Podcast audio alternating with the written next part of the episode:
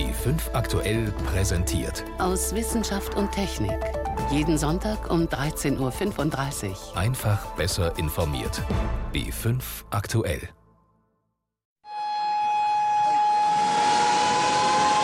There has been a shark sighting. All swimmers, please leave the water. Ich hoffe, Sie haben jetzt keinen Schreck bekommen, aber so hört sich ein Hai-Alarm an, der von einer automatischen Boje ausgelöst worden ist. Wie das funktioniert, dazu später mehr. Außerdem sprechen wir darüber, was der Klimawandel in den Nadelwäldern des Nordens anrichtet. Und wir stellen ein Analysegerät vor, das gepanschten Honig erkennt. Das sind einige unserer Themen heute. Im Studio ist David Globig. Die verheerenden Brände in Kanada haben in den vergangenen Tagen eine Waldfläche vernichtet, die doppelt so groß ist wie Berlin. Doch warum konnte das Feuer so extrem wüten?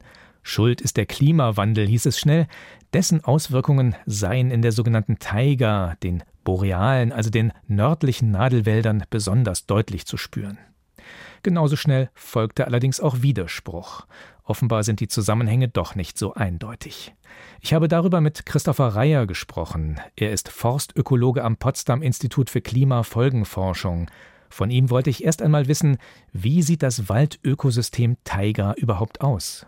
Ja, also das Besondere ist wahrscheinlich im Vergleich zu den anderen Wäldern oder Waldökosystemen, die es auf der Welt gibt, oder Biomen sind es ja, sind ja riesige Landstriche, dass es eben so unglaublich groß ist. Also es ist ja der ganze boreale Gürtel sozusagen, äh, Kanada, Skandinavien und Sibirien und das sind riesige Flächen. Und dass dieser Wald halt im Vergleich zu, sag ich mal, den tropischen Regenwäldern verhältnismäßig eintönig auf den ersten Blick ausschaut, aber halt natürlich über die Jahrhunderte sich eigentlich in, an ganz extreme Bedingungen, nämlich äh, sehr kalte Winter und sehr warme Sommer angepasst hat. Und außerdem ein großer Kohlenstoffspeicher ist und natürlich noch viele andere Funktionen erfüllt, Holzeinschlag und so weiter.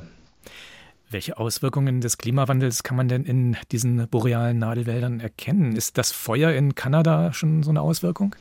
Also es gibt eine ganze Reihe von Klimawirkungen auf die borealen Wälder. Erstens ist ja die Erwärmung in den nördlichen Breiten, schreitet die schneller voran als weiter zum Äquator hin. Das heißt, die borealen Wälder haben sich jetzt schon bedeutend mehr erwärmt als die tropischen Wälder zum Beispiel. Und es gibt natürlich eine Reihe von Folgen. Eine vielleicht erstmal sogar positive Folge ist, dass zum Beispiel die Produktivität zunimmt, weil es einfach mehr die Temperaturen höher sind und die Photosyntheseleistung erhöht wird. Aber es gibt natürlich auch eine ganze Reihe von Folgen, die eher uns Sorgen machen, eben zum Beispiel Waldbrände, aber auch Insekten und Trockenstress, der sozusagen zu mehr Absterbeereignissen führen könnte. Und wenn man jetzt auf das äh, Feuer in Kanada blickt, dann ist es natürlich schwierig, jetzt so ein einzelnes Event, ein einzelnes Feuer genau dem Klimawandel zuzuordnen.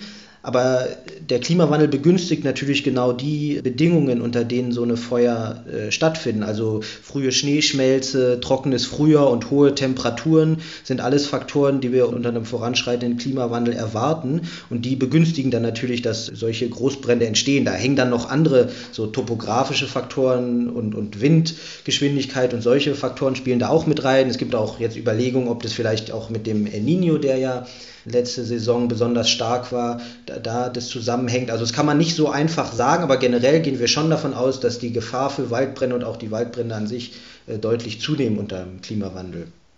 Wenn man sich das jetzt über den Verlauf der vergangenen Jahrzehnte anschaut weltweit, gibt es denn da eine Veränderung bei den Waldbränden? Also wir sehen auf jeden Fall eine Erhöhung der Waldbrände. Vor allen Dingen jetzt äh, die Daten, auf die ich mich beziehe, sind hauptsächlich für Russland und Sibirien. Da sieht man also deutlich einen Anstieg der sowohl der Anzahl der Brände als auch der Fläche, die verbrennt. Es ist sicherlich auch ein Klimaeffekt da drin, aber es ist sicherlich auch ein Effekt da drin, dass die Waldbrandbekämpfung jetzt deutlich anders abläuft und im Endeffekt nach dem Zusammenbruch der Sowjetunion die große Probleme haben, die Feuer unter Kontrolle zu halten. Also es ist so ein gemischtes Signal wieder, aber es ist auf jeden Fall auch ein, ein Klimasignal zu sehen, zum Beispiel die großen Waldbrände im Jahr 2010 in Russland da haben ja Kollegen von uns hier am PIC ausgerechnet, dass diese Hitzewelle, die davor stattgefunden hat, dass die eigentlich ohne den Klimawandel mit 80 Prozent Wahrscheinlichkeit gar nicht so warm und trocken geworden wäre. Und deswegen kann man da schon einen Einfluss vom Klimawandel auch auf die Feuer erkennen.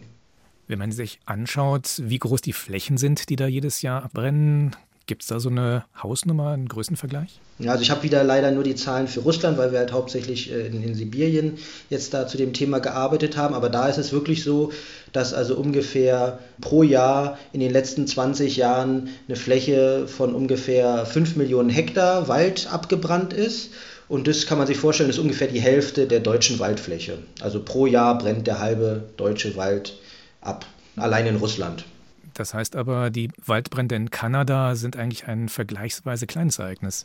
Also das einzelne Feuer ist jetzt schon, denke ich mal, im Rahmen dessen, was in, in Kanada so vorkommt, nicht besonders ungewöhnlich. Besonders ungewöhnlich ist es halt, dass es so, so, so heftig und so stark da eine Stadt, eine ganz eine, praktisch eine Großstadt bedroht wurde. An sich, denke ich, sind Feuer solcher Größenordnung in borealen Wäldern nicht äh, unüblich. Die werden nur sonst halt nicht wirklich wahrgenommen, weil das Gebiet weitestgehend unbewohnt ist. Wie der Klimawandel die Taiga beeinflusst, das war Christopher Reyer vom Potsdam Institut für Klimafolgenforschung. Die Benelux-Staaten haben die liberalste Gesetzgebung zur Sterbehilfe in der EU.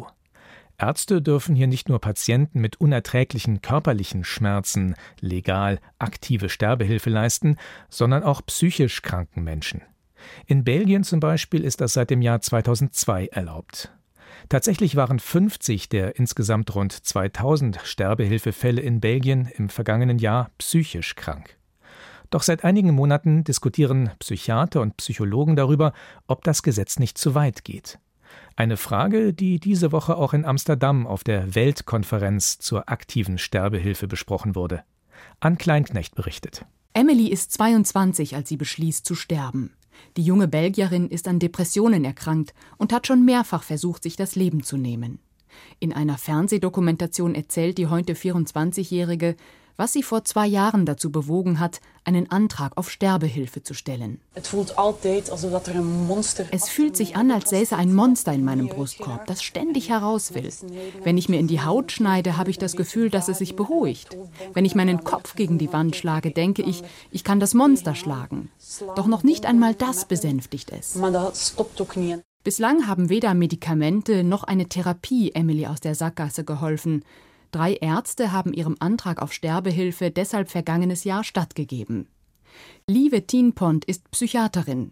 Sie hat mehrere Gespräche mit Emily geführt, bevor sie der Sterbehilfe zugestimmt hat. In der Psychiatrie gibt es unendlich viele Optionen, verschiedene Medikamente, Patienten können ambulant behandelt werden oder in einer Klinik. Doch wir müssen daran glauben, dass es diesen Menschen irgendwann besser geht. Bei manchen Menschen glauben wir das nicht. Das ist wie bei Krebs im Endstadium. Manchmal gibt es bei psychischen Leiden nichts mehr, was sie noch anbieten können. Lieve Tienpont hat die erste Studie zu Sterbehilfe bei 100 psychisch kranken Patienten in Belgien veröffentlicht und sie hat festgestellt, die meisten Patienten leiden unter Depressionen oder einer Persönlichkeitsstörung. 90 Betroffene haben sogar mehrere psychische Leiden. Bei knapp der Hälfte der untersuchten Patienten haben die Ärzte dem Wunsch nach Sterbehilfe stattgegeben. 35 sind diesen Weg schließlich bis zum Ende gegangen. Für die Psychiaterin Ariane Bazin sind das 35 zu viel. Sie forscht an der französischsprachigen Freien Universität Brüssel ULB. Eine psychische Krankheit kann sich verändern. Manchmal dauert das lange, manchmal passiert das aber auch sehr schnell, ohne dass man genau weiß warum. Und diese Dynamik bedeutet, niemand kann abschließend behaupten, dass eine geistige Krankheit nicht heilbar ist. Ariane Bazin fordert, psychisch Kranke von der Sterbehilfe auszunehmen. Denn die Möglichkeit einer tödlichen Spritze nehme den Therapeuten den Wind aus den Segeln. Wenn Sie mit einem Patienten arbeiten, der denkt, mit dieser Psychotherapeutin könnte ich es schaffen, dann dürfen Sie nicht gleichzeitig die Möglichkeit der Sterbehilfe ins Spiel bringen. Sie müssen alles geben, Sie müssen auf das Leben setzen. Aber wer an Sterbehilfe denkt, der setzt nicht auf das Leben. Doch Emily hat genau das getan. Kurz vor der tödlichen Spritze hat sie beschlossen, ihre Therapie fortzusetzen. Ein Phänomen, das Ärzte gar nicht so selten beobachten, sagt der Sterbehilfeexperte Kenneth Chambera. Psychotherapeuten haben uns gesagt, dass einige Patienten wieder mit ihrem Arzt ins Gespräch kommen, wenn sie über den Tod reden und über die Möglichkeit, ihr Leben zu beenden. Ariane Bazin überzeugt dieses Argument nicht. Ich sehe da eine Parallele zur Medizin. Es gibt vielleicht Medikamente, die in manchen Fällen heilen, doch wenn eine häufige Nebenwirkung der Tod ist, dann kommt dieses Mittel nicht auf den Markt. Zu einem solch hohen Preis darf man keinen Patienten zum Reden bringen. Die Psychiaterin bleibt bei ihrer Forderung. Psychisch kranke Menschen sollen gute Therapieangebote bekommen und nicht die Möglichkeit zur Sterbehilfe. Doch die belgischen Politiker haben nicht vor, das Gesetz zu ändern, das sie 2002 über alle Parteigrenzen hinweg verabschiedet haben. Wie weit darf aktive Sterbehilfe gehen? Ein Beitrag von Ann Kleinknecht. Sie hören B5 am Sonntag aus Wissenschaft und Technik mit David Globig. Haben Sie sich heute Morgen auch Honig aufs Brot oder auf die Semmel geschmiert? Vielleicht Rapshonig, Akazien oder Waldhonig? Das steht zwar auf dem Glas, aber ob ein Honig tatsächlich so sortenrein ist, wie es das Etikett behauptet, kann man sich da als Käufer sicher sein? Jetzt gibt es die Möglichkeit, solche Angaben zu überprüfen. In München wurde diese Woche auf der Analytiker Messe und Konferenz ein entsprechendes Gerät vorgestellt. Mein Kollege Helmut Nordwig hat es sich angesehen. Warum gibt es denn ausgerechnet Bedarf für die Analyse von Honig? Das ist deswegen so, weil Honig grundsätzlich ein teures Produkt ist. Vor allem, wenn er aus einer bestimmten Region kommt und von bestimmten Blüten, dann besteht schon immer die Versuchung, dass man den streckt mit billigerem Honig aus anderen Kontinenten zum Beispiel. Dazu kommt, dass der Honig weltweit knapper wird wegen des Bienensterbens. Ja, und gestreckt wird er dann außerdem auch noch mit Sirup, zum Beispiel vom Zuckerrohr oder vom Reis. Mhm. Die EU hat so eine Liste von Lebensmitteln, die anfällig sind für Verfälschungen und da steht der Honig auf einem der vorderen Plätze. Und da kommt noch ein weiteres Problem dazu. In einigen Honigen sind Giftstoffe drin. Das liegt daran, dass die Bienen Nektar von giftigen Pflanzen holen und das kommt auch immer wieder vor. Also es geht zum einen darum, dass man nachweisen möchte, wo kommt ein Honig her. Da haben Sie sich auf der Analytiker ein spezielles Analysesystem angeschaut. Wie muss ich mir das vorstellen als Laie? Das ist eine Röhre ungefähr mannshoch. Da ist ein ganz starker Magnet drin. Das Ganze funktioniert so ähnlich wie die Kernspintomographie. Da gibt man die verdünnte Honigprobe rein und ungefähr nach zehn Minuten erhält man dann so eine Art Fingerabdruck oder im Fach Jargon ein Spektrum der Honigsorte. Das kann in einer Datenbank dann verglichen werden mit mehr als 1000 Honigarten, ob dann tatsächlich das drin ist, was auf dem Etikett steht. Also zum Beispiel, kommt der Honig jetzt aus Bayern oder aus Polen? Ist Sirup drin oder nicht? Wie entsteht denn dieser Fingerabdruck, dieses Spektrum? Woraus setzt sich das zusammen? Aus mehr als 30 Substanzen, die da auf einmal analysiert sind, ob sie da sind, wie viel drin ist. Da geht es also um die verschiedenen Zucker, um die Eiweißstoffe und um die Säuren und andere Substanzen und jede davon erzeugt dann ein Signal in diesem Magnetfeld. Die werden dann wiederum alle überlagert zu einem Gesamtprofil und das ist eben tatsächlich so aussagekräftig wie ein Fingerabdruck. Zum Beispiel ist eben Honig aus Polen ganz leicht anders zusammengesetzt als solche aus Afrika oder aus Bayern. Da kann man also dann Verfälschungen und gepanschten Honig erkennen. Für wen ist denn ein solches Analysegerät geeignet? Das ist zum Beispiel für die Lebensmittelüberwachung geeignet. Das Gerät kostet nämlich rund eine halbe Million Euro. Daran erkennt man also schon, dass das sich nicht jeder Supermarkt hinstellen kann. Aber auch die Importeure und Honiggroßhändler, die sind interessiert und setzen das auch bereits ein. Jetzt kann man also die Herkunft durch diesen Fingerabdruck bestimmen. Jetzt haben Sie vorhin aber auch Giftstoffe erwähnt. Kann dieses Gerät auch die Giftstoffe erkennen? Das kann es nicht, denn da ist die Menge viel zu gering. Auf der anderen Seite ist man auch da an der Analyse interessiert, denn diese Stoffe sind sehr giftig. Es geht um die sogenannten Pyrrolizidin-Alkaloide. Klingt kompliziert, deswegen kürzt man sie ab als PA meistens. Da hat ein Vortrag auf der Konferenz zur Analytika gezeigt, wie schwierig die Analyse hier ist. Es geht nämlich um 600, mindestens 600 verschiedene giftige Substanzen, die von unterschiedlichen Pflanzenarten gebildet werden, übrigens schwerpunktmäßig in Norddeutschland. Und nur für 30 Stoffe davon sind Analyseverfahren bis jetzt entwickelt worden. Da muss man jedes Mal einen eigenen Standard entwickeln und das kostet viel Zeit und Geld. Und was kommt dabei raus, wenn man jetzt eben 30 Giftstoffe bestimmen kann? Das hat das Bundesinstitut für Risikobewertung mal gemacht und hat tatsächlich Erschreckendes festgestellt. Beim Rohhonig aus Europa sind 60 Prozent der Proben belastet. Ist schon viel, aber wenn er aus Afrika kommt, aus Südamerika, dann ist es noch deutlich mehr. Beim Honig im Supermarkt sind es 90 Prozent, denn da handelt es sich fast immer um Mischungen von Honig aus aller Welt. Und das Bundesinstitut kommt zum Schluss, wer viel Honig isst, der kommt damit über den Leitwert, den die EU-Behörde empfiehlt. Ja, was bedeutet da viel für mich als Verbraucher? Was ist viel, was ist zu viel? Ja, stellen Sie sich so ein Schälchen vor, wie man es im Hotel manchmal am Frühstückstisch vorfindet. Das ist bereits zu viel pro Tag. Man muss aber dazu sagen, das war nur eine einzige Untersuchung. Da gibt es bisher keine Routineüberwachung. Das wäre eben, wie gesagt, sehr aufwendig. Es gibt überhaupt viel zu wenig Daten über die Giftigkeit dieser Substanzen. Auch die Analyse muss noch verbessert werden. Und mein persönliches Fazit ist, man sollte möglichst wenig Honig essen, aber wenn es einmal Spaß macht, dann doch keine Panik. Was ist drin im Honigglas und wie kann man das herausfinden? Informationen von Helmut Nordwig waren das. Im Internet haben in den vergangenen Tagen Videoaufnahmen aus Palma de Mallorca für Aufsehen gesorgt. Da schwimmt ein 2,50 Meter langer Blauhai im Hafenbecken bis ganz nah an die Promenade. In diesem Fall bestand zwar keine Gefahr für Menschen, aber unheimlich ist es schon, wenn plötzlich so nah am Ufer eine dreieckige Rückenflosse auftaucht. Gerade wenn man bedenkt, dass die Zahl der Haiangriffe auf Menschen in den vergangenen Jahren weltweit zugenommen hat. Ein Brennpunkt sind dabei die australischen Küsten. Um Surfer und Schwimmer zu schützen, hat man dort vor etlichen Stränden Unterwassernetze gespannt, in denen sich allerdings immer wieder Tiere verfangen und sterben. Jetzt gibt es eine mögliche Alternative, eine clevere Boje. Mehr dazu von Andi Stummer.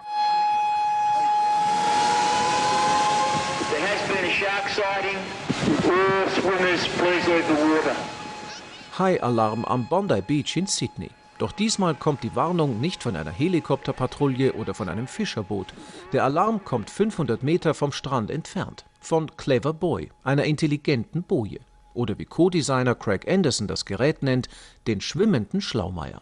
Cleverboy is basically like a virtual shark net. So it uses a combination of multispectrum sonar die intelligente Boje ist ein virtuelles Hainetz. Sie kombiniert ein Sonar mit einer von uns entwickelten Software, die wie eine Gesichtserkennung für Meereslebewesen funktioniert. And co-developed uh, that is very much like facial recognition software for marine life. Clever Boy ist wie ein Unterwasserscanner. Das Herzstück des Systems liegt am Meeresboden, ein etwa obstkistengroßes Echolot, das per Kabel mit der Boje an der Wasseroberfläche verbunden ist. Die Schallwellen des Sonars kontrollieren einen Radius von gut 80 Metern. Entdeckt das System ein etwa zwei Meter großes, sich bewegendes Objekt, analysiert es automatisch seine Form und sein Schwimmverhalten. Ist es ein Taucher, ein Delfin oder ein Hai?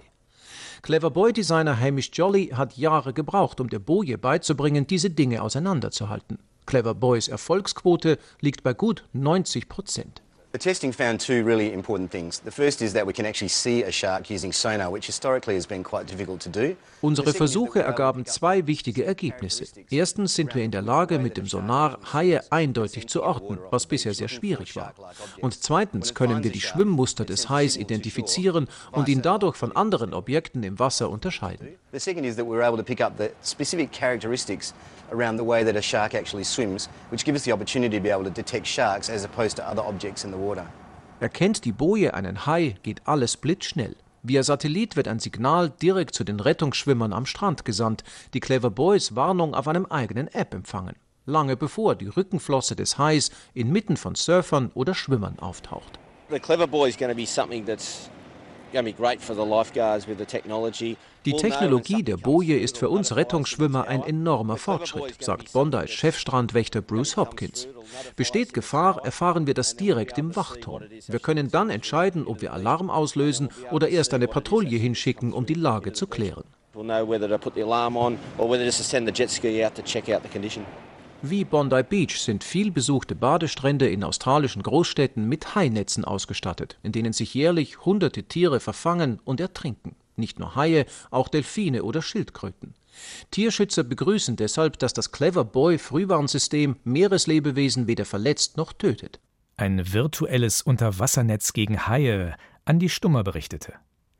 Am Montag gab es am Himmel ein ziemlich seltenes Schauspiel zu bewundern, eine Art Mini-Sonnenfinsternis. Der sonnennächste Planet, Merkur, ist siebeneinhalb Stunden lang vor der gleißenden Sonnenscheibe vorbeigewandert. Zu sehen war das allerdings nur durchs Teleskop. Volkssternwarten hatten deshalb einigen Zulauf. Yvonne Meyer war für uns dabei. Gleich schon gesehen und es ist gleich am Rand. Der erste, wie sagt man, Eintritt und es, ist, sieht perfekt aus, genau wie man erwartet. Das ist, was ich immer gut finde. Das ist passiert genau on time. Ja? Dann schaue ich jetzt mal. Auf dem Dach der bayerischen Volkssternwarte im strahlenden Sonnenlicht. Richtung Süden erstreckt sich ein schneebedecktes Alpenpanorama, doch dorthin blickt keiner der rund 40 Menschen. Alle interessieren sich zwar für die Sonne, besonders aber für den Merkur, der sich um 13.12 Uhr vor sie geschoben hat. Ein kleiner Punkt, der fast den ganzen Durchmesser der Sonne durchzieht. Auf der rechten Seite sehen Sie, ja? Ganz klein. Oh ja. Gleiten die fast am Rand, ja? Ein ganz kleiner Punkt. Wow. Ja, schön. Zuletzt im Jahr 2003 konnten wir hier in Mitteleuropa einen Merkurtransit sehen. Auch Sternwartenleiter Benjamin Mierwald war damals dabei. Und ja, freue mich seitdem jetzt natürlich auf den hier. Denn man kann den wirklich selten in so einem langen Verlauf, also in so einem langen Zeitraum dann verfolgen. Über sieben Stunden kann man den Merkur dabei beobachten, wie er seine elliptische Bahn um die Sonne zieht und uns quasi eine Mini-Sonnenfinsternis beschert. Doch weil der Durchmesser des Merkur 150 mal kleiner ist als der der Sonne, wandert in den nächsten Stunden nur ein kleines Pünktchen an den Teleskopen vorbei. Die Leuchtkraft der Sonne wird durch den Merkur nur um 0,004 Prozent verringert, nicht wahrnehmbar für das bloße Auge. Für Messgeräte ist das aber gerade noch festzustellen, sagt Benjamin Mierwald. Und mit dieser Methode finden Astrophysiker außerhalb unseres Sonnensystems fremde Planeten. Man schaut sich einen fernen Stern an, misst dessen Helligkeit und wenn die ein bisschen zurückgeht und das sich periodisch wiederholt, dann weiß man, da muss entweder auf diesem Stern irgendwie ein dunkler Bereich sein, das ist aber eher unwahrscheinlich, oder es muss irgendwas zwischen uns und diesem Stern immer mal wieder durchziehen. Und es kann natürlich dann ein Planet sein. Das Weltraumteleskop Kepler hat so schon einige sogenannte Exoplaneten gefunden, also Planeten, die nicht aus unserem Sonnensystem stammen und um eine andere Sonne kreisen. So ein Merkurtransit ist nicht nur ein Himmelsspektakel für ein Laienpublikum.